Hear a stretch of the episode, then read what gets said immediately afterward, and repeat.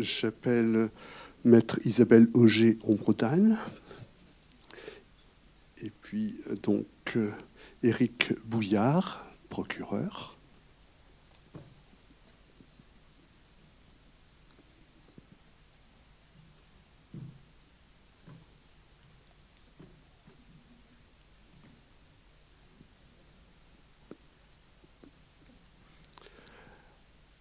Alors bien sûr, euh, euh, vous êtes tous euh, invités à intervenir comme vous le souhaitez. Peut-être on peut commencer par vous demander votre point de vue sur le film que nous venons de voir. Si s'il correspond à ce que vous ressentez de, de l'institution.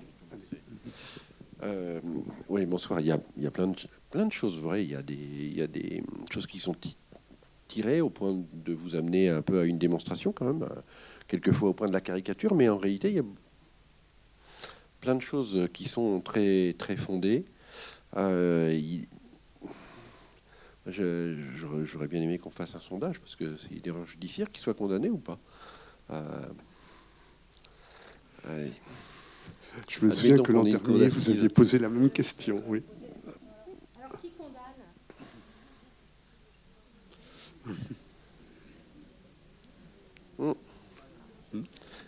Et qui Et qui sait pas? Quand même, il y a trois camps. Hein. Il y, a, trois camps. Euh, puis on va encore pas s'entendre avec Maître Angers Brodan, je suis sûr, euh, sur, euh, sur la bonne décision à prendre. Euh, voilà, il n'y a pas de. Vous avez bien compris qu'il n'y a pas de bonne décision? Et qu'à la fin, euh, la fin du film, en fait, comme à la fin de certains procès, on voudrait juste qu'il n'y ait qu'une seule chose, c'est que ça ne se soit jamais produit. On ne sait pas ce qui s'est passé, mais on voudrait bien que ça ne se soit jamais produit. Et, comme on n'a pas de baguette magique, et que notre société ne sait faire qu'une seule chose, c'est renvoyer à l'institution judiciaire, le fait de décider, et si on le fait dans ces cas-là, c'est juste parce que la société elle-même ne veut pas décider. Donc elle a trouvé euh, quelques-uns qui vont prendre la responsabilité de décider. Et puis ça sera plus simple parce que les trois avis, ceux qui condamnent, ceux qui ne condamnent pas et ceux qui ne savent pas, pourront s'exprimer le lendemain, euh, très très librement.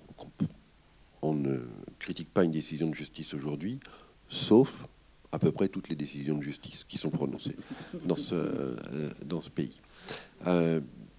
donc en gros, on, on, a, euh, on a un effet qui vient, gommer les choses sur euh, la décision de justice, on pourra y revenir, mais un des, un des effets, c'est ce que je retiens de ce dossier, c'est que, un peu comme les jeux du cirque, euh, hier, on a des histoires qui sont racontées, tout le détail, tout ce détail là que vous avez dans le film, le plus souvent vous les retrouvez dans les journaux, hein, à, un point d'ailleurs qui interroge hein, les professionnels que nous sommes, en tout cas le professionnel que je suis, m'interroge vraiment sur l'intérêt qu'il pourrait y avoir socialement à ce que, tout ça se retrouve euh, porté euh, euh, sur la place publique.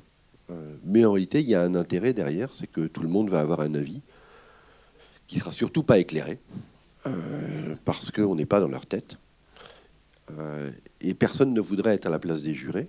Parce que vous savez, au moment où on commence à faire le tirage au sort des jurés, il y en a quelques-uns qui voudraient bien être ailleurs parce que euh, c'est tout sauf simple. Hein, Ça, vous l'avez bien compris. Et je pense qu'une des forces de ce film, c'est qu'il nous fait toucher du doigt en réalité.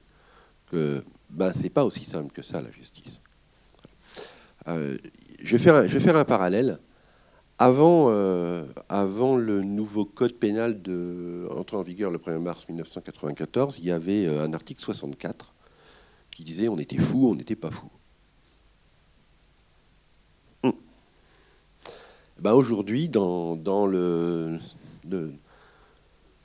la vague MeToo, hein, on va dire, on est violeur ou on n'est pas violeur. Cinq ans avec sursis, mon pauvre monsieur, il y a le pardon qui commence à arriver tout d'un coup, euh, le procureur qui se lève en disant Mais mon ami, je ne veux pas vous envoyer en prison, ne vous inquiétez pas, ça n'arrive pas. On est violeur ou on n'est pas violeur. Et aujourd'hui, on aimerait bien qu'il y ait des demi-violeurs, des trois quarts violeurs, des un quart violeurs, mais ça n'existe pas. Ça n'existe pas. On est ou on n'est pas. Et c'est aussi tout le problème, en réalité, de ce consentement. quand vous allez dire il y a eu consentement, il n'y a pas eu consentement, vous allez nécessairement prendre une décision. Il y a ou il n'y a pas. C'est 1-0, c'est très binaire, hein. c'est un peu comme, comme en matière d'informatique. Et ça, cette question-là, elle est absolument essentielle, elle est autour de, la question du viol. Et là, là-dessus, on ne peut pas faire parler, encore une fois, euh, euh, malheureusement, Charlotte Gainsbourg le dit très bien. Euh, on, a plein d'idées, puis un jour, on est touché directement. Et quand on est touché directement, on ne peut plus raisonner, encore une fois, comme n'importe quelle personne. Bah oui, si c'est voilà, ce que vient, dire Kitry, à un moment à son compagnon, si c'est ta fille. Et voilà, ça change radicalement le raisonnement. Je le tue. ce gars qui deux secondes avant était innocent, ben, il veut bien le tuer. Ça, c'est ce que je... c'est vite dit comme ça, déverser euh, les premiers sentiments après le film. À vous, maître. Alors, maître. Alors, alors moi, je, pour une fois, je vais être beaucoup plus modéré. Euh, il y a deux, deux, trois choses qui me gênent quand même. C'est-à-dire que, bon, c'est un film, quoi. Euh, on vit un peu quand même dans un monde idéal là. Euh, par exemple, l'absence de placement en détention de ce jeune homme juste après des faits qui sont dénoncés et alors qu'il a menti en garde à vue. Enfin, en tout cas, c'est ce qu'on nous dit. Bah, c'est formidable. Moi, je, vais aller prendre des leçons parce qu'il y a deux, trois trucs que j'ai pas dû comprendre. Parce que dans la vraie vie, euh, il va en prison. Hein. Et alors, euh, au début, effectivement, euh, avec mon confrère qui était à côté de moi, ça m'a choqué parce que quand il comparait, il comparait détenu. Alors, je ne comprends pas au début. Je me disais, pas possible, il est libre normalement. Mais en fait, bon, il a, euh, il a violé son contrôle judiciaire. C'est pour ça qu'il a. Alors, il n'a pas violé un petit peu le contrôle judiciaire, a priori. Il a interpellé cette jeune fille alors qu'il a une interdiction absolue de la, contacter. Et on le dépeint comme quelqu'un d'intelligent et tout ça. Enfin, je veux dire, on a quelques petites choses qui, quand même, sont étranges. Euh, voilà. Alors certes, la détention provisoire euh, doit rester l'exception, on est tous d'accord, mais la réalité, parce que je tiens aussi, euh, enfin la justice, elle n'est pas non plus tout le temps aussi clémente que ce que j'ai entendu. Et puis moi, ce que j'entends surtout, c'est que cinq mois avec sursis, c'est qu'on ne sait pas quoi en faire du monsieur. Donc, comme on ne sait pas quoi en faire, bon, on va quand même pas taper trop fort. Et, alors, excusez-moi, le procureur, là, je suis hyper déçu. Hein. Alors là. Hein, vous aussi Vous voyez qu'on est d'accord. Quand vous voyez un film comme ça, je vous manque. Hein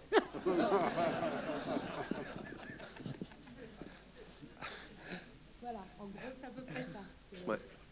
Oui, oui, oui, oui, mais, mais je rebondis. S'il est aussi intelligent qu'on nous le décrit, et à mon avis, il est intelligent, vous croyez qu'il va se faire piquer? Vous croyez qu'il va se faire piquer? Ben, Non. Quel idiot, quel, quel mec intelligent est assez idiot pour aller violer une fille dans un local à poubelle qui est un local d'entretien. Ah, ça change tout. C'est une question de présentation. Bah, bien sûr que oui, en fait, en réalité. Sinon, ça voudrait dire que dès lors que quelqu'un est détecté intelligent, il ne peut plus être condamné. Hein. C'est très dangereux. On ne condamnerait plus que des idiots. On en condamne quand même quelques-uns. Euh, mais, euh, et, quand même beaucoup, effectivement, souvent, parce que, une fois, c'est pas. Ah oui, l'intelligence, elle n'est pas loin de l'éducation, l'éducation, elle n'est pas loin du respect de la loi, mine de rien, souvent, encore une fois.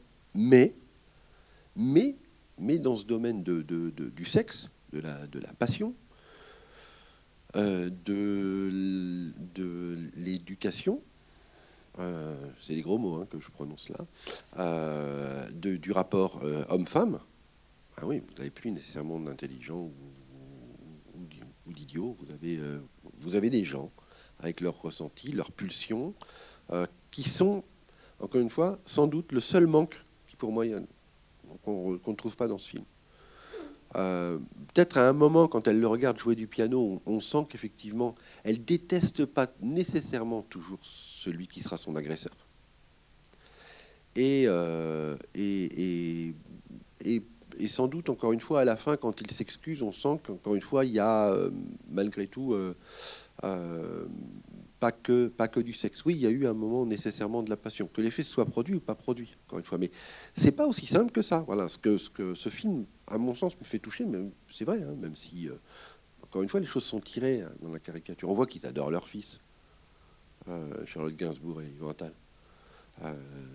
ils lui ont pris un bon avocat, qui a bien plaidé et qui a résumé plein de choses. Un commis d'office pas mal, hein ah. Ouais.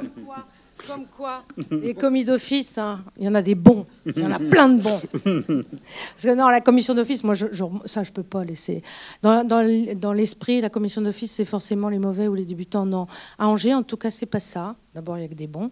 Et ensuite, surtout, euh, ce sont des volontaires. On est sur une base de volontariat. Donc, c'est des gens qui ont envie de faire. Quoi. C'est juste qu'ils sont de perme. Voilà, c'est tout. Et ils sont là pour aussi faire tourner euh, la machine judiciaire et un TTR hyper productif, comme à mon avis, ça a dû être le cas ce soir.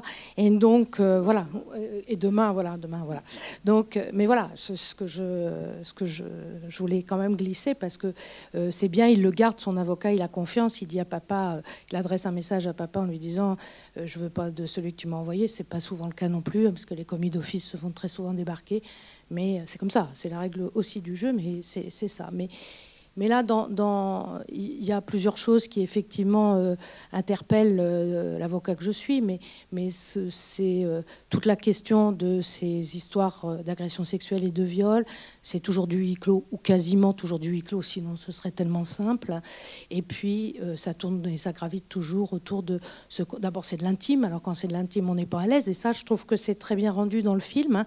Personne n'est à l'aise pour raconter. Et c'est normal, puisque ça touche à l'intimité. Et euh, donc il n'y a pas de témoin très, très généralement. Et puis il peut y avoir aussi euh, cette incompréhension, c'est une réalité aussi. Elle m'a pas dit non. Éduquez vos garçons, hein, pour tous ceux qui ont des garçons jeunes, de grâce, éduquez vos garçons. Hein. Une fille qui dit rien, c'est une fille qui dit non. Ok? On est tous d'accord. Mais les filles disent non quand elles ne veulent pas. Les filles disent non quand elles ne veulent pas le réalisateur dit que le procès auquel il a assisté, c'était un procès donc pour viol, et euh, là, l'accusé était quelqu'un de, brutal, de, violent, quoi, manifestement. Et il a voulu ne pas euh, rentrer dans cette caricature, hein, prendre des personnages qui, effectivement, sont, euh, comment dire, dans, une complexité, comme vous. ça arrive souvent, ça, d'après vous? Oui C'est des histoires comme ça bah, Dans la vie. Oui. Euh, euh, un viol sur mineur à la permanence du parquet d'Angers, c'est deux par jour. Un viol sur majeur, c'est un par jour tous les jours, j'ai deux collègues au téléphone qui prennent des appels téléphoniques du vol euh, dans le supermarché à l'escroquerie, à l'abus de confiance et au viol. Ça vous surprend, hein? Ah, J'espère que ça vous surprend, parce que c'est pas tous les jours le migrant. On aimerait bien celui-là. Alors celui-là, il fait la une du journal. Mais c'est mais c'est pas toujours ça, et c'est là qu'est la complexité de la chose c'est que c'est quelquefois effectivement des gens qui sont côte à côte, euh, des, gens qui sont pas très éloignés en âge, des, gens qui n'ont aucune raison. Euh, elle a aucune raison d'être violée, il a aucune raison d'être violeur. Euh, en tout cas, voilà, si on avait, mais pourtant il y en a bien un des deux qui aura au final raison, selon la justice entre guillemets. Même si c'est pas tout à fait raison ce que dit très bien d'ailleurs l'avocat d'Alexandre à la fin dire qu'il n'a pas violé, ça ne veut pas dire qu'elle a consenti. Euh, et c'est pas ce qu'on demande à la justice de dire. On demande à la justice de dire si, en essayant de deux ans après, d'emblée, hein, le, juge insiste, le, délai prévisible c'est 18 mois d'instruction. Bah oui, c'est l'état aussi de, notre institution, hein. et au mieux, hein. donner moyens à Angers, c'est deux ans. Euh, 18 mois, pendant lequel on aura des expertises, des auditions, des commissions rogatoires, des interrogatoires, euh, où euh, on va avoir des mensonges. On insiste pendant le procès sur le fait qu'il a menti. Bah oui, il a menti. Parce qu'au bout de deux ans, je vous fais répéter euh, pendant deux ans, tous les trois mois, quelque chose que vous m'avez raconté qui s'est passé le 26 septembre. Bah, au bout de deux ans, je suis sûr que je vais trouver plein de détails qu'on manquait, nécessairement. Vous aussi même. Ça vaut pour tout le monde. Euh, parce que ça, on peut le faire. Ça, c'est un exercice. Bah, elle aussi, elle a menti. Et quand, à un moment, on lui dit Vous avez menti, mais pourquoi? Mais elle dit J'avais honte.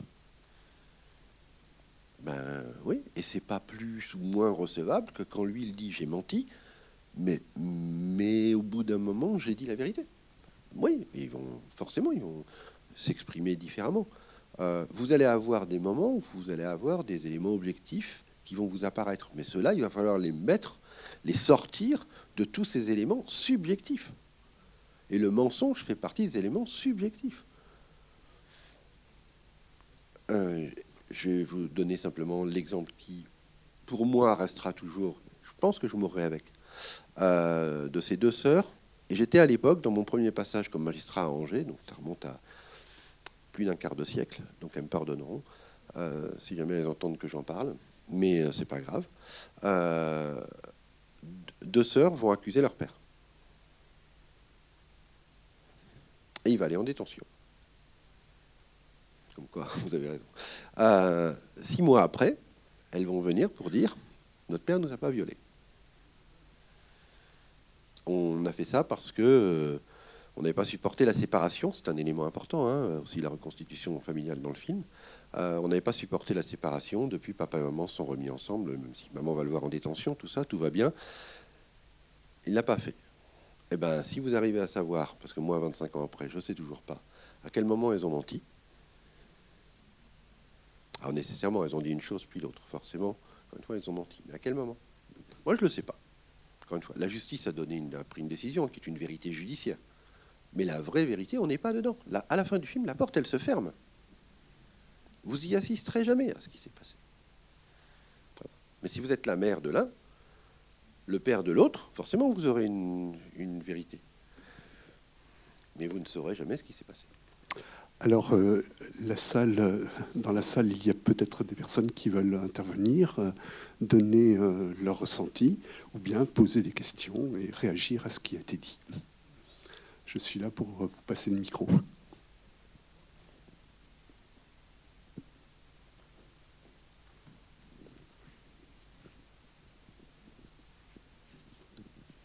Bonsoir.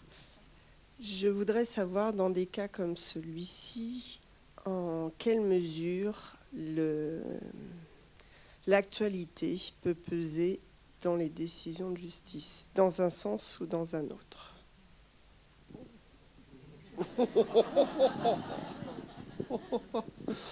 Euh, alors, moi, je suis procureur de la République. Donc, euh, euh, comment dire? Comme, on me, prête le fait d'être à peu près aux ordres, euh, je vais quand même être obligé quand même de, briser un tabou. Non, j'ai jamais reçu de coup de téléphone pour me dire ce que je devais faire. Euh, j'en suis désolé, jamais aucun ministre n'a pris son téléphone pour m'appeler le matin et pour me dire quelle décision je devais prendre dans un dossier. C'est dramatique. Euh, il n'empêche que tous les jours, des tas de gens m'expliquent que je suis aux, ordres. Non. Par contre, mon métier, c'est d'avoir le cuir épais. Parce que des décisions, ben, il va falloir que j'en prenne et que vous avez bien compris que là, va y avoir nécessairement un camp de mécontents. Il va en détention provisoire, il va pas en détention provisoire. C'est à peu près 50% de mécontents. C'est la bonne statistique, 50%. Euh, donc oui, effectivement, euh, l'actualité va, va jouer. Euh, l'actualité va jouer un rôle. Mais dans l'esprit de tout le monde, la, justice, c'est une justice humaine et le, le retour sur l'action de la justice va jouer son rôle. Mais c'est plutôt dans ce sens-là, en fait, que l'actualité va jouer son rôle, c'est-à-dire dans la critique de la décision de justice. Euh, si euh, si aujourd'hui un mari violent euh, est remis en liberté et ne passe pas en comparution immédiate, eh bien j'ai des gens qui m'écrivent pour me demander pourquoi je ne l'ai pas fait.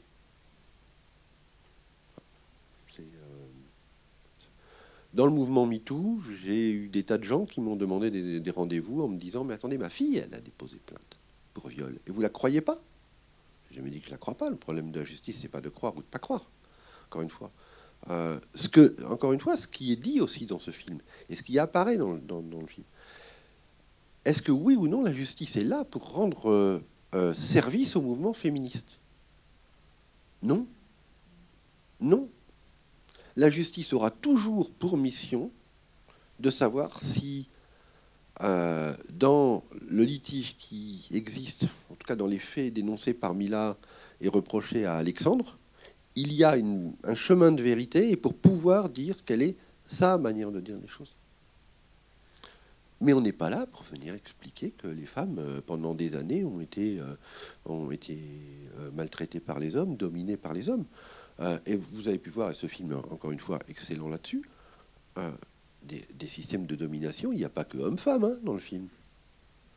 Là où ils sont très bons, dans ce film, c'est qu'ils vous les listent, alors jusqu'à la caricature, tous les systèmes de domination.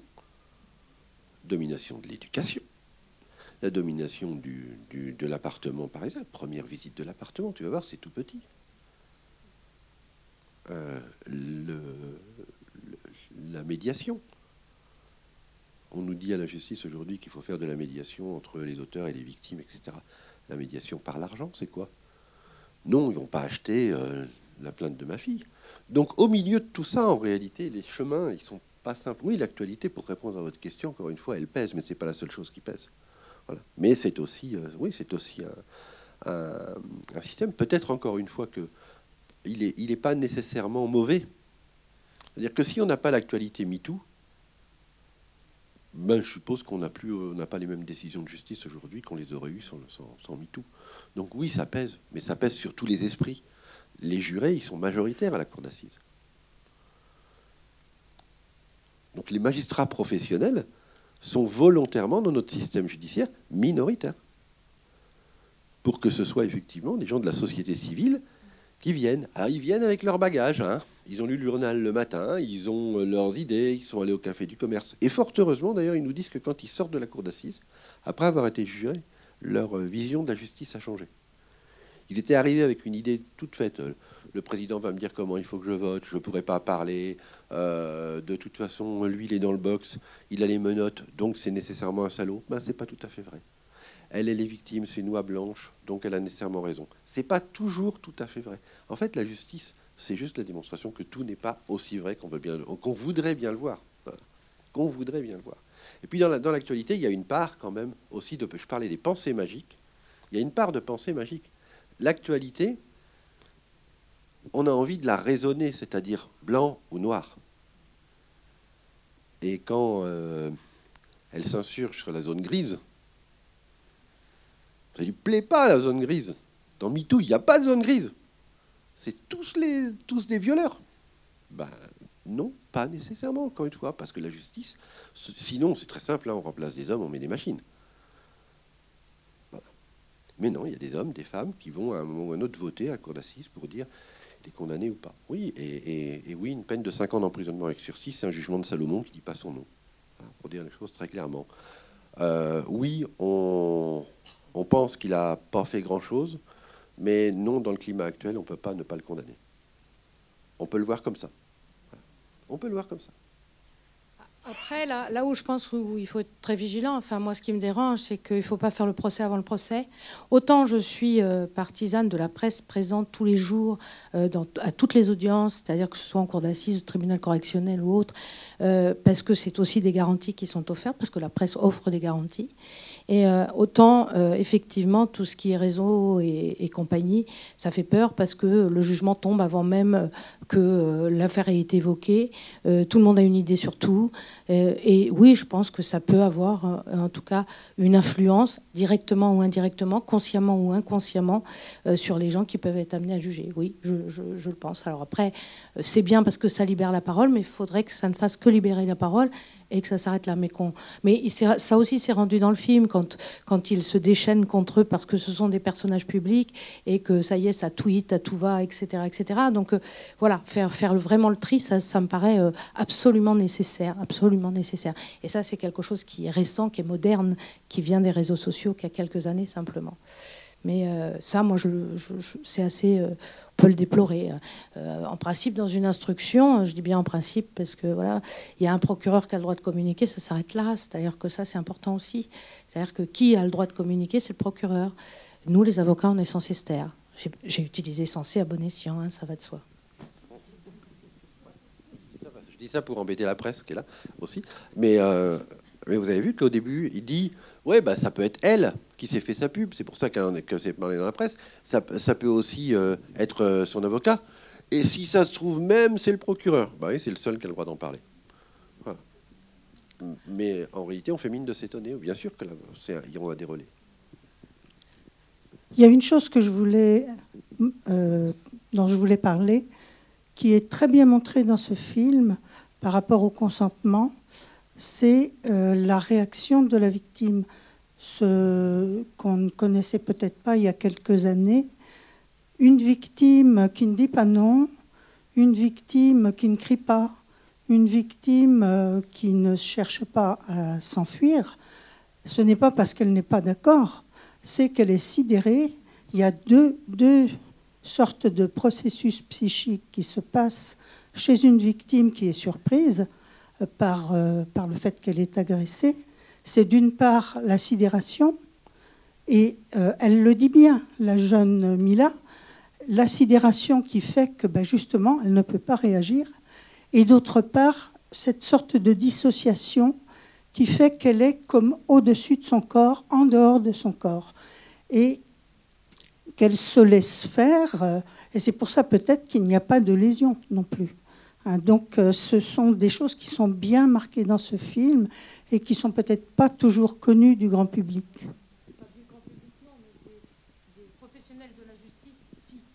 Voilà, c'est quelque chose maintenant qui a été effectivement, euh, euh, vous le décrivez très bien, mais c'est quelque chose maintenant qui est bien connu, euh, en tout cas du personnel de la justice, et bien expliqué quand on est devant un jury populaire, très bien expliqué ce phénomène-là. On le fait expliquer systématiquement aux jurys qui ont été tirés au sort, mais effectivement, c'est quelque chose. Alors ça a mis du temps, mais c'est quelque chose qui est maintenant entré dans, les connaissances de façon générale et accepté.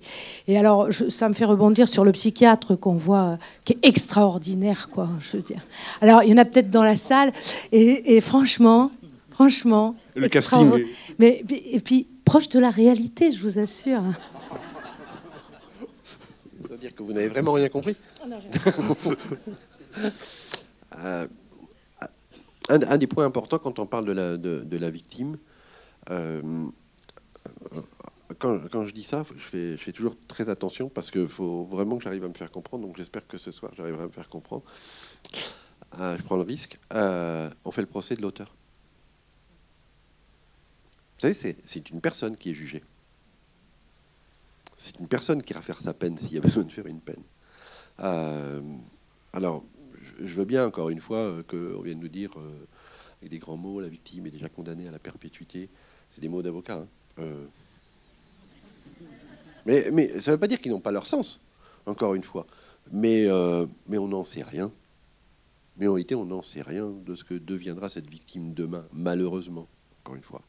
Euh, oui, mais lui, il est déjà condamné. Oui, les réseaux sociaux vont plus vite encore que les journaux aujourd'hui, hein, euh, pour faire en sorte qu'on trace quelqu'un.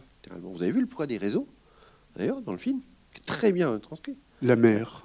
Hein les avocats qui ressortent les tweets de, des années auparavant euh, pour venir dire mais attendez euh, euh, sur MeToo voilà le commentaire que vous aviez fait alors que vous n'en avez jamais parlé que vous aviez été déjà violé. En clair vous avez déjà menti. On peut le prouver. Oui mais j'ai menti quand j'avais 13 ans. Et c'est facile de mentir sur les réseaux sociaux de se raconter une histoire. C'est pas la même chose de mentir dans un commissariat de police. Voilà c'est ça ces réponses là nous les professionnels on les connaît. Nous on les connaît mais encore une fois, ça mérite d'être dit. Mais oui, on va juger une personne. Avant 1880, euh, la victime, elle apparaît même pas dans le procès pénal en France. D'ailleurs, l'avocat non plus. Et, et, je peux vous assurer que ça se passait beaucoup mieux. euh... ah, vous me cherchez. Euh, la victime, elle, n'était pas dans le procès. Euh, d'ailleurs, quand vous allez aujourd'hui, on vous chante le, droit anglais, le droit anglo-saxon, la victime, elle n'est pas dedans. La victime, on va la réparer financièrement, point barre. Si jamais l'autre est déclaré coupable. On s'occupe d'une personne, elle n'a pas plus de poids qu'un autre témoin, la victime. Nous, on a fait ce choix différent mais attention, toujours au balancier. Euh, c'est pas la victime qui devient. Euh, attention, si vous ne le condamnez pas, vous condamnez la victime. Non, non, c'est pas ça le procès pénal. Oui, bien sûr, euh, la victime le prendra mal s'il n'est pas condamné, c'est une évidence. Mais on n'est pas là pour éviter que la victime soit condamnée. C'est est-ce que oui ou non vous avez des éléments objectifs et alors le pire, c'est que je pourrais vous lister, j'en ai quelques-uns dans la tête, mais il faudrait que je revoie le dossier. Euh, donc je regarderai encore le film. Vous avez des éléments objectifs qu'il est bien comme il est fait dans, dans, ce film. Ça ne veut pas dire pour autant que si j'étais le procureur et que j'allais requérir, j'arriverais à les mettre bout à bout suffisamment pour convaincre le juré. Hein, je ne dis pas ça. Mais vous avez des éléments objectifs qui viennent vous dire, bah, quand même, n'importe quel garçon à peu près sensé, et celui-là est très intelligent, va avoir vu les signes de l'absence de consentement. Ça, c'est mon sentiment personnel. Encore une fois, c'est ça qui est au cœur du problème. C'est pas de savoir si oui ou non la victime va bien prendre ou mal prendre un acquittement. Je ne vais pas dire on s'en fiche, mais c'est pas le cœur du problème du procès pénal. C'est sans doute, encore une fois, euh, le, le, sujet euh, des soignants qui accompagneront, des parents qui accompagneront, de, ceux qui derrière retravailleront ça, et notamment les avocats des parties civiles, qui savent aussi très bien préparer une victime à un éventuel acquittement avant, euh, avant un procès d'assises. Mais le rôle du procès pénal, ça sera toujours de juger une personne pour les faits qu'elle a commis. Et 8 fois sur 10 ou 9 fois sur 10, c'est un homme. Est-ce qu'on peut demander l'avis de l'avocate sur ce sujet-là? C'est exactement la même chose, c'est-à-dire que voilà, euh, la victime, on s'en fiche, c'est ah non, bien sûr, j'exagère. Caricature. Non, alors là où je, suis obligée quand même de rejoindre Monsieur le procureur, et croyez-moi, c'est pas forcément facile. Hein, non, plus sérieusement, euh, c'est vrai qu'il ne faut pas perdre de vue que c'est le procès de l'auteur. C'est ça. Bon. Euh, après, euh, bien sûr que la victime y joue un rôle essentiel, bien surtout que très souvent c'est elle qui va actionner au départ, en tout cas par sa plainte, qui va alerter et donc qui va enclencher la procédure. Euh, alors ça, par exemple, ça c'est un truc qui dans le film m'a énormément choqué quand il propose de payer. Euh, alors si, remarquez, j'ai encore eu ça récemment dans un dossier. Voilà, des gens qui sont dans un autre monde et qui pensent qu'il suffit de payer la victime pour qu'elle retire sa plainte et que tout s'arrête. Alors à ce moment-là, j'explique très souvent aux gens que si c'était le cas, bah, les, gens qui ont été tués, bah, ils auraient jamais, enfin, il n'y aurait jamais de procès parce qu'ils sont pas là pour venir déposer plainte ni se plaindre, donc il n'y aurait pas de procès. Donc euh, aussi bête que ça. Donc faire passer déjà l'idée que les poursuites elles appartiennent euh, pas, pas, au parti, mais au procureur. Et ce sont ces choix-là. Après, la victime, on la prépare. Bien sûr qu'on la prépare à toutes les éventualités. Moi, j'ai usage de dire dans mon exercice, alors à tort ou à raison, mais quand je reçois des victimes, et surtout quand elles sont très jeunes, parce qu'effectivement, je reçois beaucoup de jeunes victimes, alors peut-être qu'il y en a plus, parce que quand j'entends vos statistiques, euh, voilà, euh, je leur dis, vous êtes victime aujourd'hui des faits de cet homme-là ou de cette femme-là, mais vous n'êtes pas que ça. Euh, et, on commence à partir de là à travailler. Après, il y a tout le travail des soignants qui se fait autour, mais bien sûr qu'on prépare la victime, qu'on essaie de lui expliquer que ça n'est pas son procès à elle, mais le procès de l'auteur. Et on fait un travail là-dessus, il y a un travail à faire, et il faut absolument préparer une victime à toutes les éventualités et en particulier à ce qui va être un non-lieu ou ce qui pourrait être. Je crois que le non-lieu c'est encore peut-être pire que l'acquittement. Je ne sais pas. Il euh, faudrait interroger des victimes sur le sujet, mais euh, c'est-à-dire l'absence de procès, ça s'arrête avant. Hein, c'est-à-dire le juge d'instruction, il dit moi j'ai pas suffisamment d'éléments pour renvoyer, donc je m'arrête là. Euh, c'est notre rôle de préparer parce que parce qu'elles ont un vrai sentiment d'avoir fait tout ça pour rien alors que c'est pas vrai. En réalité, elles n'ont pas fait pour rien. Et que là encore, c'est une des formes de vérité judiciaire. Et euh, c'est à nous, c'est notre travail, c'est à nous de faire passer ce message-là. C'est pas toujours facile. Euh, c'est relativement rare. Enfin, les relax, les acquittements, les non-lieux, c'est quand même pas la majorité des cas. C'est-à-dire qu'il faut quand même aussi euh, euh, voilà, être assez clair. C'est-à-dire que quand la machine judiciaire s'enclenche, qu'il y a l'enquête et qu'ensuite euh, c'est soit ouvert en, info chez un juge d'instruction, soit ça passe devant le tribunal correctionnel, c'est qu'il y a des billes. Les procureurs n'y vont pas sans rien. Donc, en général, on aboutit à une condamnation. J'ai pas de stats, je sais pas si vous en avez, mais je sais pas, moi, je quand on a une relaxe ou un acquittement. Euh, une... Oh non, en acquittement, relax et tout ça Oh non, moins, beaucoup moins. Enfin, moi, en tout cas, j'en ai beaucoup moins. Non, en, acquittement relax après l'audience, non, beaucoup moins.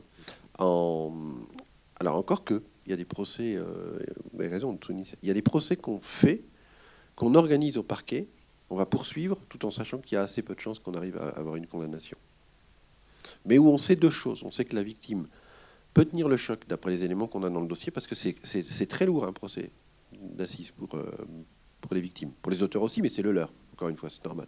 Mais c'est extrêmement lourd pour les victimes et toutes ne le supportent pas. C'est pour ça que on a une tendance de temps en temps à se dire on va aller voir l'avocat, on va essayer de correctionnaliser l'affaire. Parce que la nature des faits euh, le permet, mais surtout parce que les éléments qu'on a au dossier montrent que nous, on pense que la victime ne tiendra pas. Après, l'avocat la partie civile a donné son point de vue. Hein. Il en discute avec son client, il va dire euh, oui, je suis d'accord ou non, je suis pas d'accord. Mais comme fois, ça, ça peut être un, ça, ça peut être un, critère. Par contre, avant, en classement sans suite, parce qu'on n'a pas de preuves, ou en non-lieu instruction, euh, oui, le taux de, non-poursuite, encore une fois, est, beaucoup plus grand, et pour une raison bien simple, c'est que la porte est fermée, on n'est pas derrière. Et ça, vous prenez le problème comme vous voulez, oui. Euh, j'aime pas le parole contre parole. Mais euh, quand on veut essayer objectivement de rapporter la preuve qu'il s'est passé quelque chose d'anormal derrière cette porte, ben, on va devoir avoir une démarche. Euh, alors, je vais pas dire scientifique parce que c'est des sciences humaines, hein. donc euh, et c'est des choses humaines, mais c'est des sciences humaines le droit. c'est enfin le droit pénal en tout cas. c'est c'est qu'on n'a pas d'éléments suffisants pour pouvoir dire que celui-ci a fait ça. Ça vaut pour un vol, mais c'est pas grave. On le sait tous, on l'a bien compris encore une fois. C'est pas très grave si vous avez un voleur qui n'est pas condamné. Alors je ne devrais pas dire ça, mais bien sûr que si. On a bien compris qu'il y a des enjeux qui sont majeurs quand on a affaire euh, au viol d'une intimité d'une jeune fille au tout début de sa vie et au tout début de sa vie sexuelle.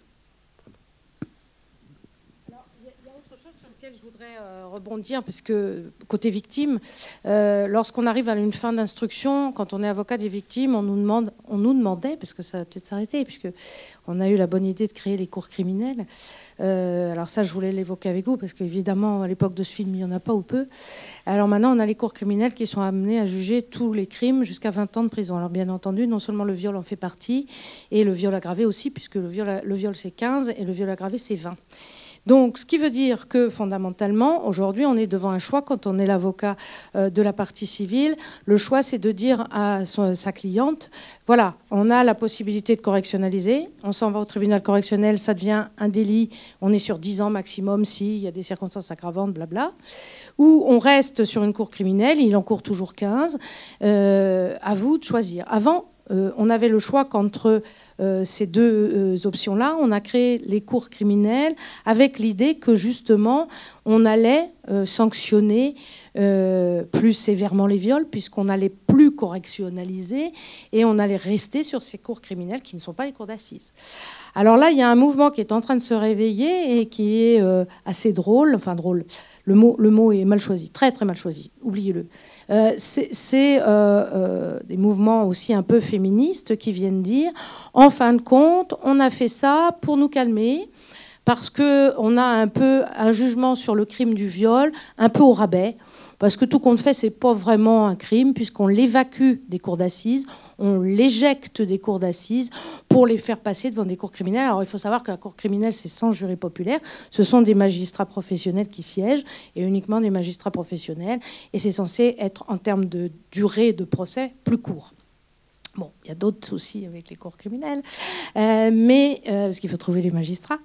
Mais euh, voilà, c'est ça l'idée. Et donc, on va se retrouver avec une difficulté supplémentaire pour les victimes, qui va être celle-ci, de se dire, bah non, maintenant il y a ces cours criminels, donc je vais jusqu'au bout de la démarche. J'ai été victime de viol, donc d'un crime, donc je reste devant la cour criminelle. Ou au contraire, bon, euh, tout compte fait, j'ai pas envie d'attendre deux ans ou trois ans avant que mon auteur soit jugé, et donc bah, tant pis, j'accepte encore cette correctionnalisation qui permet d'être jugé plus rapidement, qui est, quelque chose qui était relativement répandu. Alors nous, les avocats, on conseille, on donne notre avis. Ce n'est pas nous qui décidons, ce sont bien sûr les victimes elles-mêmes qui décident du choix et de l'orientation de la procédure. Alors, euh, je ne vous cache pas qu'on peut aussi orienter, hein. euh, c'est-à-dire qu'en fonction du dossier, en fonction de, des faits tels qu'ils se sont déroulés, en fonction de la gravité, des séquelles, etc., etc., on va plutôt dire à une victime non, mais là, c'est pas possible, vous ne pouvez pas partir sur un correctionnel. En général, ils vont nous suivre. S'ils ont confiance dans leurs avocats, ils vont nous suivre. Mais c'est un choix qu'elles ont à faire, qui n'est pas un choix facile et qui vient s'ajouter à leurs difficultés en fin de procédure, il faut quand même le signaler. Une intervention, une question, remarque? Oui Bonsoir.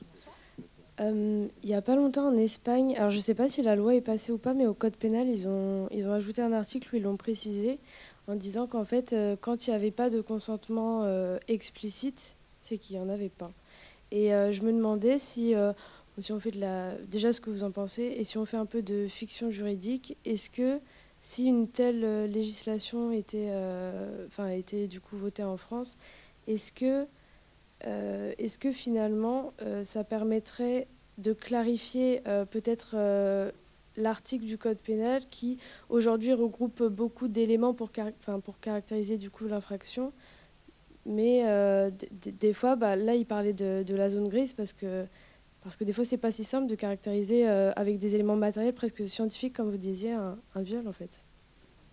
Bah, la vraie question, c'est de savoir à quel moment et comment on va écrire c'est la difficulté qu'ont les Espagnols. Euh, qu'est-ce que c'est qu'un consentement explicite? Et aujourd'hui, aujourd'hui, ça existe déjà en fait. Mais, mais de fait, c'est pas écrit dans la loi, mais en réalité, ça change beaucoup. Il croise ses copains juste avant euh, d'aller dans le local. Là. Les copains, ils ont été entendus par la police. Si les copains, ils disent Ah, mais attendez, il était avec la, la, fille, euh, bras dessus, bras dessous, il se roulait un patin, euh, juste avant, euh, il était en train de la ploter et se laisser faire. Elle avait l'air plutôt contente. Euh, ça ne sera pas la même chose que si vous avez une des jeunes filles qui était à côté qui dit bah, Moi, j'ai trouvé qu'elle était un peu, un peu tendue. à un moment, elle nous a vu arriver. On a eu le sentiment que ça lui faisait plaisir. Maintenant, je ne l'ai pas vu sur le moment, je n'y ai pas pensé sur le moment, mais maintenant, oui, ça nous arrive dans certains dossiers, des, des témoins qui nous disent bah, Maintenant, quand j'y repense, quand je refais le film à l'envers, oh là là, j'aurais peut-être dû faire quelque chose, pas, je ne l'ai pas fait. Mais le consentement explicite, le petit mot qu'avait lui écrire en disant je veux bien te faire une fellation, ça on ne l'aura jamais. Les Espagnols non plus. Hein. Euh, au moment où euh, on va avoir un consentement explicite, on pense à tout sauf à écrire. Euh, c'est aussi la, aussi la réalité de justement la dimension passionnelle. Voilà ça ne veut pas dire, encore une fois, pour autant que ce débat-là, euh, dans un pays euh, euh, où les gens sont réputés chauds, passionnés, hein, mais notre, pays commence à être un petit peu partagé entre les latins et, les réfrigérés. Donc, mais, on sait aussi, encore une fois, que ça s'apprécie au regard de, ce que l'on connaît des gens. C'est pour ça qu'on va chercher très très loin euh, dans, la personnalité des gens. C'est pas parce qu'on a envie de tout étaler, euh, de leur vie sexuelle, euh, on sait là-dedans qu'il y a des choses qui sont absolument totalement subjectives. Vous avez un violeur, vous faites chez lui, vous trouvez des films porno, et alors? Ça n'a jamais été interdit. Hein. Euh, en quoi, pourquoi tout d'un coup, si, on condamne pour viol tous les gens qui regardent du porno, on n'a pas fini de faire siéger la cour d'assises. Hein. Va falloir, créer des postes. Hein. Euh, donc bien évidemment que, non, ça c'est absolument pas objectif. Mais ce qu'on va devoir objectiver, c'est justement ce, ce côté euh, explicite. Et c'est là que c'est que, c'est mais, mais, le mot que, que, que, vous posez, il est, il est là. Encore une fois, il faut que ce soit quelque chose d'explicite. C'est-à-dire qu'une personne normalement intelligente ait pu comprendre. Et le, vrai problème, c'est qu'on n'enregistre pas ça. Donc on peut pas. Que l'alcool et les stupes jouent un rôle essentiel dans ces relations euh, tordues entre les plus jeunes aujourd'hui, mais pas seulement les plus jeunes. Hein. Euh, quand, quand, un homme euh, quand un homme ivre euh, rentre à la maison, euh, je parle, je dis ivre parce que l'alcool joue son rôle, décide d'avoir une relation sexuelle avec sa femme, lui impose et qu'elle a le choix le lendemain entre partir et euh, aller manger au resto du cœur ou rester et subir ça la prochaine fois, c'est pas mieux. Hein Donc je, pense que il n'y a pas une histoire de viol qui, qui soit plus moche qu'une autre. Ce qui est moche là-dedans, c'est que ce sont de jeunes gens qui sont au début de leur vie sexuelle et que ça vient presque tout cassé. C'est ce c'est pour ça que ça nous touche. Mais c'est aussi parce que, en réalité, euh, ce sont aussi des gens intelligents, donc ça devrait être explicite. Ben ouais, la fille, elle se laisse faire, elle est contente, elle lui montre qu'elle a envie, et le garçon, il a envie, et à un moment, les choses vont se faire. Ça, ça c'est génial. Mais ça, c'est euh, ça, c'est ça, c'est rêvé, on va dire. Il y a une loi en 2021, la loi, je crois que c'est le 21 avril, hein, euh, qui est quand même qui a son importance, qui montre une évolution dans le sens de un peu de l'éclaircissement. En tout cas, je ne sais pas si vous vous souvenez de cette affaire qui avait fait scandale d'une jeune fille de 11 ans. Euh, le, violeur avait été, euh, je dis le violeur en, conscience, hein, avait été acquitté puisque on avait considéré qu'elle avait donné son consentement. Bon, il s'avère que il avait 28 ans lui, je crois. Hein. donc il s'avère que ça c'est quelque chose qu'on a un petit peu réglé. Je dis un petit peu parce que la jurisprudence nous dira comment ça va fonctionner. Mais aujourd'hui, moins de 15 ans, présomption de non-consentement. Donc, euh, enfin, je n'aime pas le dire comme ça, mais si, pour faire simple, c'est ça. Et donc, il va falloir effectivement démontrer euh, que la jeune fille a vraiment dit oui. Euh, voilà. Donc ça, ça va dans le sens de quand même d'une restriction. Et pour, pour répondre à votre question, ça va dans le sens de quelque chose d'un petit peu plus compliqué. même chose avec ces écarts d'âge de 5 ans maintenant. Et là, d'ailleurs, dans le film, sans s'en rendre compte, c'est exactement ça, parce que si je ne me trompe pas en calcul, alors je ne suis pas bonne, hein, mais 17-22, euh, on est à 5 ans, donc euh, on est limite, effectivement. Ah, alors donc ça passe pas. Ah, il passe sous les 5 ans. Voilà. Donc, euh, mais vous voyez, ça, ça fait partie. Aujourd'hui, il y, en a certains qui sont surpris, voire très surpris, parce qu'effectivement, la loi évolue dans ce sens, dans le sens de, d'une enfin, de faire une démonstration. On va devoir s'assurer de du consentement. C'est-à-dire, ce que je disais tout à l'heure, une fille qui dit oui, c'est une fille qui dit oui, une fille qui dit non, c'est une fille qui dit non, une fille qui dit rien, il faut absolument que ce soit une fille qui dise non, dans la tête de tout le monde. Voilà. Parce qu'il sort là cette semaine un film, ah oui, je donne la parole tout de suite, mais un film sur l'emprise hein, euh, d'Alva, et ça, change aussi beaucoup les choses. Je lui donne le micro, oui. Je... L'emprise, c'est une notion... Euh, qui commence à être un tout petit peu galvaudé maintenant, euh, qui est une notion qui a, un vrai sens hein, euh, psychiatriquement euh, et, que l'on connaît, mais qui aujourd'hui est devenu et, en réalité on, voudrait la faire coller à tout ce qui a, est connoté domination. Et, c'est ça qui est intéressant dans le film aussi en même temps, c'est qu'ils ont commencé à les mettre les unes à côté des autres. Alors on les a pas toutes les dominations, mais je peux vous assurer qu'à la fin d'une année, quand vous regardez les affaires de, de, mœurs celles qui sont allées au tribunal et celles qui ne sont pas allées au tribunal parce qu'on n'arrivera pas à les démontrer, je peux vous assurer que vous avez à peu près euh, tous les types de domination. La domination sociale, la domination religieuse, la domination par l'argent, la domination par le sexe, la domination par l'âge, la domination par la profession, il y a une vraie différence entre Kitri qui va coucher avec euh, euh, ce vieil impuissant et, une fille qui se laisse aller dans le. Ben non, ben si pourtant. Vous avez vu, il y en a une, elle passe toute seule. Nickel, sans problème. Ben, c'est des adultes consentants. Euh, voilà, la promotion canapé aujourd'hui et quelques affaires qui ont rattrapé certains anciens, y compris dans une presse qui n'en parlait pas à l'époque alors qu'il était dans leur rang, euh, par exemple, eh ben, euh, en réalité, tout, cela, euh, tout, cela, ça existe, on le connaît, et c'est pas un mouvement qui va venir nous l'apprendre. C'est juste une prise de conscience. Oui, je voulais à propos des classements sans suite, qui est tout de même le sort, enfin là où je me situe, moi, dans une association d'aide aux victimes, et tout même le sort de, on évalue à peu près 8 dépôts de plainte sur 10. Mais je ne dis pas que c'est une statistique euh, générale, hein, c'est de la place à laquelle on se situe. Et tout de même faire part surtout euh, de la réflexion d'une jeune femme de 28 ans qui avait été victime jusqu'à ses 13 ans de, relations incestueuses avec des choses. Voilà. J'en dis pas plus. Et puis il y a eu dépôt de plainte. Euh, il y a eu un début d'enquête préalable, je crois que c'est comme ça que ça s'appelle, pour aboutir à un classement sans suite je peux vous dire que le jour où elle est revenue avec la décision, elle était effondrée. on lui a expliqué, comme on le fait habituellement, que classement sans suite, ça veut dire sans suite judiciaire, et on ajoute toujours pour le moment. C'est pas pour leur donner un faux espoir, mais que c'est pas définitivement clos, mais surtout classé, c'est-à-dire que c'est enregistré. Elle est revenue la semaine suivante en disant bah, finalement, euh, je ne regrette pas tout ce que j'ai fait, même si ce n'était pas euh, ce que j'attendais. Mais c'est un petit peu comme si j'étais avant comme une sans-papier et maintenant je me sens légitime. Autrement dit, euh, la justice, la justice n'était pas allée dans le sens qu'elle espérait, mais la justice s'était prononcée. Et c'était extrêmement important pour elle.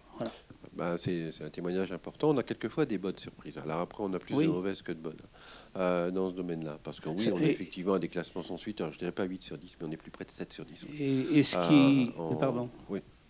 Et aussi ce qui, euh, ce qui encourage à porter plainte, même une fois le délai de prescription dépassé. Et il y a un homme qui a appris que là où la prescription lui interdisait d'entamer une procédure judiciaire, son agresseur avait déjà été condamné pour pédocriminalité. Et c'était très, très réconfortant pour lui.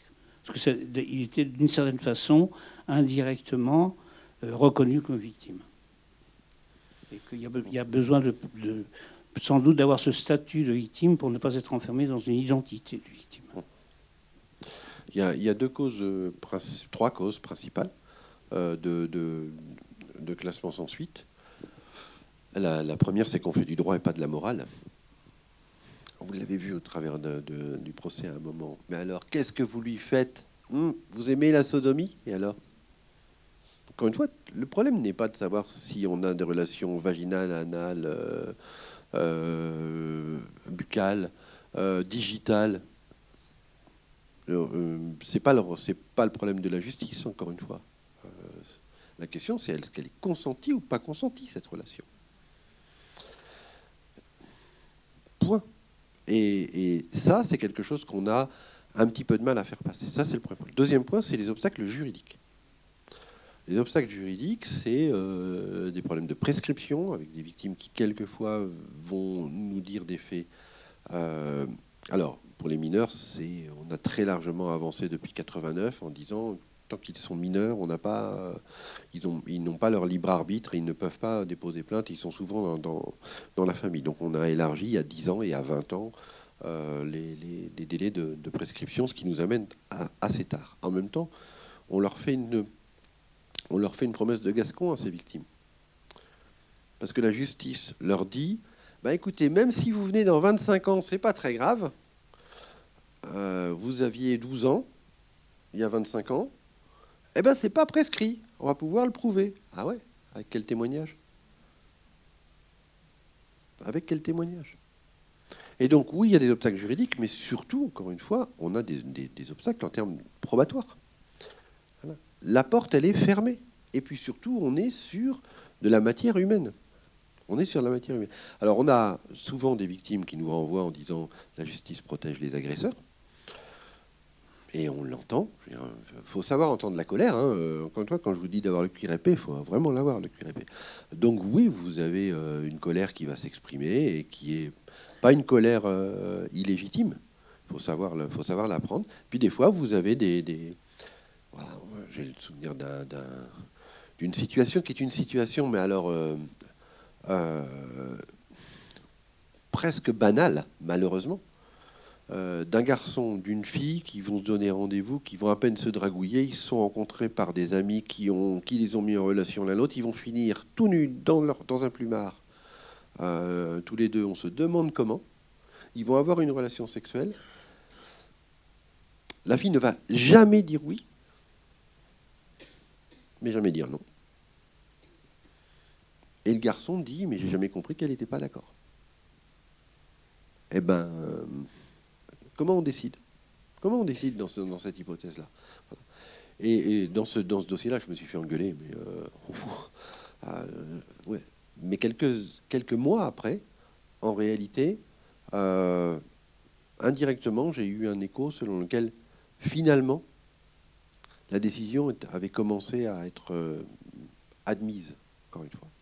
Ce qui est important pour les victimes surtout, c'est d'être entendu. Et je reviens sur les efforts qui ont été faits par les policiers et par les gendarmes. Vous avez vu au début, ils en font exprès, quand on arrive à elle, ils en font exprès de vous montrer les deux.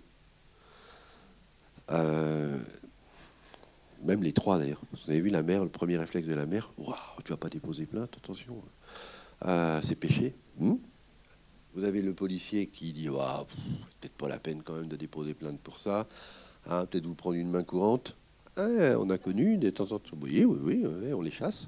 Euh, et quand on les trouve, euh, on reprend les PV. C'est pas simple, encore une fois, c'est pas simple. Mais on a, euh, on n'a pas parlé nécessairement, mais on, a des veilles autour de nous, et notamment le monde associatif qui travaille aussi avec nous et qui nous alerte. Euh, aussi directement en nous disant attention, vos policiers, vos gendarmes, en tout cas pas, pas tous, hein. encore une fois, loin, loin de là, ce que je veux vous dire, c'est même justement l'inverse. Il y a des, efforts de formation euh, énormes qui ont été faits pour tout le monde, de diffusion et puis d'instruction, hein, il y a les choses aussi très clairement, euh, pour faire en sorte que certaines pratiques soient, soient absolument évacuées. Mais quand on en a, ben oui, on, les corrige, ça fait partie de, ce partie des choses. Et ce sont nos partenaires souvent nous, qui nous donnent, donnent l'information, qui balancent. Il n'y a, pas de, problème. Ils ne balancent pas que leur port, ils balancent aussi euh, ceux qui ne prennent pas. Et vous en avez deux, vous avez le policier qui est un peu blasé, qui c'est bon. Euh, et puis l'autre qui arrive et puis qui lui dit ben, Je vais vous entendre. Et vous avez en quelques secondes les deux qui arrivent, l'ancien et le nouveau. Et le, nouveau, il est euh, plus proche de la réalité aujourd'hui. Il faut dire les choses. Il y a encore des loupés. Hein. Maître Jean Brennan va vous dire qu'elle en a plein. Mais. Euh, il n'y a pas que les associations qui balancent, les avocats aussi. Hein. Donc, euh, dans ce domaine, quand on les repère, en général, on vient vous voir. Donc, voilà, c'est un peu le rôle aussi c'est normal qu'on veille à ça parce que effectivement il y a certains accueils qui restent encore à corriger pour les victimes, euh, mais moins, faut aussi le dire, c'est une réalité. Mais il y a encore, euh, encore. Ah là, ça s'est beaucoup amélioré. Là, c'est devenu la grande cause nationale.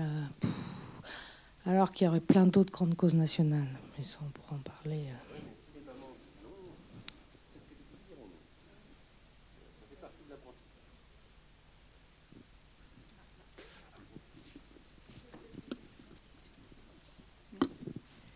J'ai deux questions. Euh, la première, justement, par rapport euh, à cette arrestation qui intervient dans le film, on a le sentiment qu'elle intervient tout de suite. Est-ce que c'est caricatural ou est-ce que c'est la réalité? Et deuxième question, euh, j'ai pas du tout de perception du, nombre de viols qui sont portés devant la justice en France ou dans le Maine-et-Loire. Je ne sais pas si on a des éléments.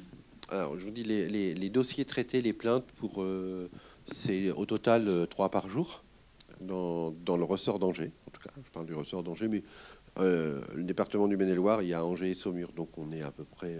Et, quand on recoupe nos chiffres avec les éléments de la CRIP, par exemple, et, ceux de nos partenaires, on est la CRIP, c'est la cellule de recueil d'informations préoccupantes concernant les mineurs. On sait qu'on est à peu près raccord. Ça ne veut pas dire que ce sont des affaires qui termineront. D'abord parce que il y a, et il faut pas que faut, euh, faut pas le, taire, mais il y a des plaintes qui sont fantaisistes. Euh, c'est une, c'est une réalité. Euh, il y a des dossiers dans lesquels on n'arrivera pas à prouver quoi que ce soit, même si on a un sentiment, mais on condamne encore une fois pas quelqu'un uniquement sur un sentiment. Et même les jurés des cours d'assises, qui pourtant peuvent faire appel à leur intime conviction aujourd'hui, le, le font plus. Et puis il y a des dossiers qui tiennent. Allez, c'est 3, 3,5 sur, euh, sur 10 à peu près. Euh, ce qui est un gros progrès par rapport à ce qu'on connaissait il y, a, il y, a, quelques années où beaucoup moins d'affaires venaient devant des, juridictions. D'abord parce que on prenait moins bien les plaintes. On commençait par faire le procès de la victime. Euh, on ne savait pas toujours instruire. Et la population française ne savait pas juger parce que la cour d'assises, je vous rappelle, encore une fois, c'est des jurés populaires. Euh, et, ben oui, j'ai vu à la cour d'assises, à mes, débuts, euh, des questions posées aux victimes de savoir pourquoi elles s'étaient habillées comme ça ce soir-là. Hum, bah c'est vrai, aujourd'hui on ne le dit plus, hein, euh, ou alors quand on le dit, il faut, faut, mieux pas que je sois dans, la composition, parce que ça se passe pas bien, forcément. Mais, mais c'était des questions qu'on posait on interrogeait euh, les jeunes femmes en disant pourquoi, mais pourquoi est-ce que vous êtes allé traîner ce soir-là dans ce quartier-là hein?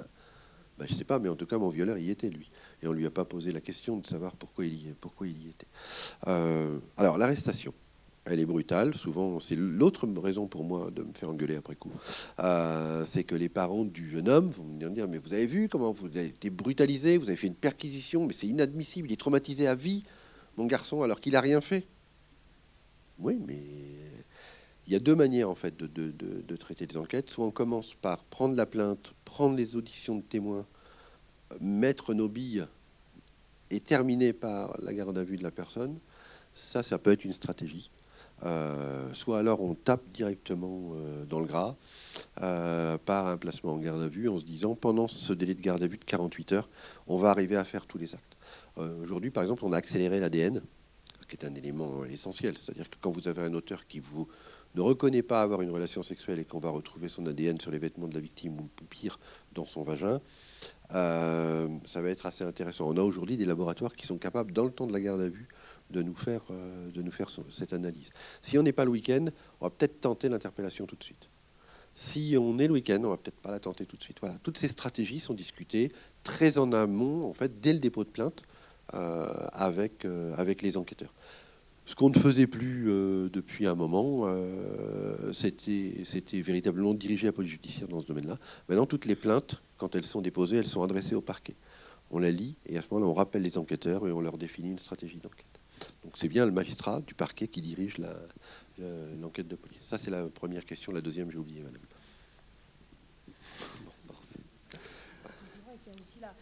la, promiscuité entre la victime et l'auteur dénoncé, ce qui accélère parfois aussi les procédures. C'est-à-dire que s'ils sont en contact, en général, vous allez les chercher rapidement.